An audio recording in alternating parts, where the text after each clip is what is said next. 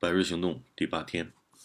好，那我们今天的句子是：So kann man zum Beispiel feststellen, welche Gehirnbereiche aktiv sind, wenn ein Mensch spricht oder liest, ein Geräusch hört oder eine mathematische Aufgabe zu lösen versucht。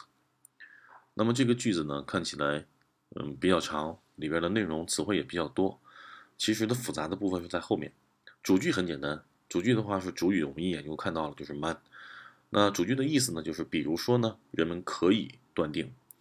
呃，其实这种表达方式呢，我们建议大家呢，去在写作的过程当中去尝试的，在议论段落当中去用一些举例子的这种表达方式来去说明一些你的立场，来去佐证自己的立场，并且呢，引出一些你的论点、呃论据来就可以了。那么主句的内容说呢，比如呃，比如说呢，我们可以人们可以去断定，断定什么呢？叫做哪个大脑的区域是在活动着的，active 可以表示活动的、活跃的。大脑当中的哪个区域是活跃的？什么情况下呢？给了后面给了一个呃条件状语从句，或者就看作为时间状语从句也是可以的。When I mention spricht oder list，当一个人在说话的时候，或者在阅读的过程当中。或者是还有呢，后面又是并列的，又里给一个逗号，叫做 I g r o s h h e r t 听到一个声音的时候，oder 又一个 oder I n e mathematische Aufgabe zu lösen，当听到一个声音，或者是再去尝试着去解决一个数学的题目的时候，那么重点呢，我们要去强调这个句子结构当中的后半部分，就是 when 引导这个条件状语从句当中，里边有一个。既然是既是从句，又是有一个什么动词不定式的结构，那么如果人们去尝试去做某事儿，那么尝试就应该是从句呃这个问引导的从句的一个这个内容，所以说尝试就要放在问引导的从句的句尾。那并且呢，做某事儿，at fast to turn 嘛，对吧？所以是 to listen。然后这里边的重点我要去强调的是前后两个都用 o 的出现了两个 o 的这个词。嗯，前面的 oder 是什么？spricht oder list，两个动词并列用 oder 来连接。后面呢，不仅仅是不再是两个简单的例呃动词了，而是用到的动词加名词的形式。所以就比如说听到声音，或者是解决数学问题。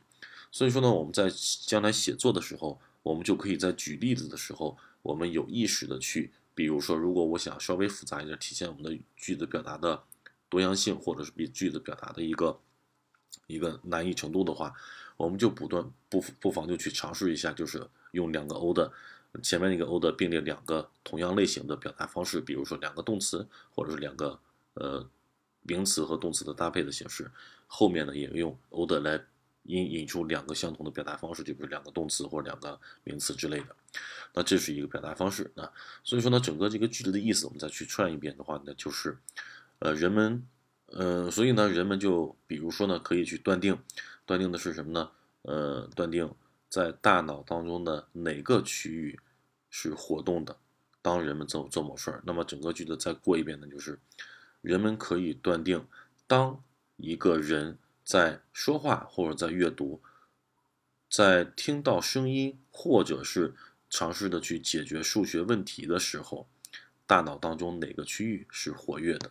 也就是说，这个句子其实我们应该先翻译主句，然后再去翻译它的条件状语从句，然后再去翻译来写引导的这个宾语从句就可以了。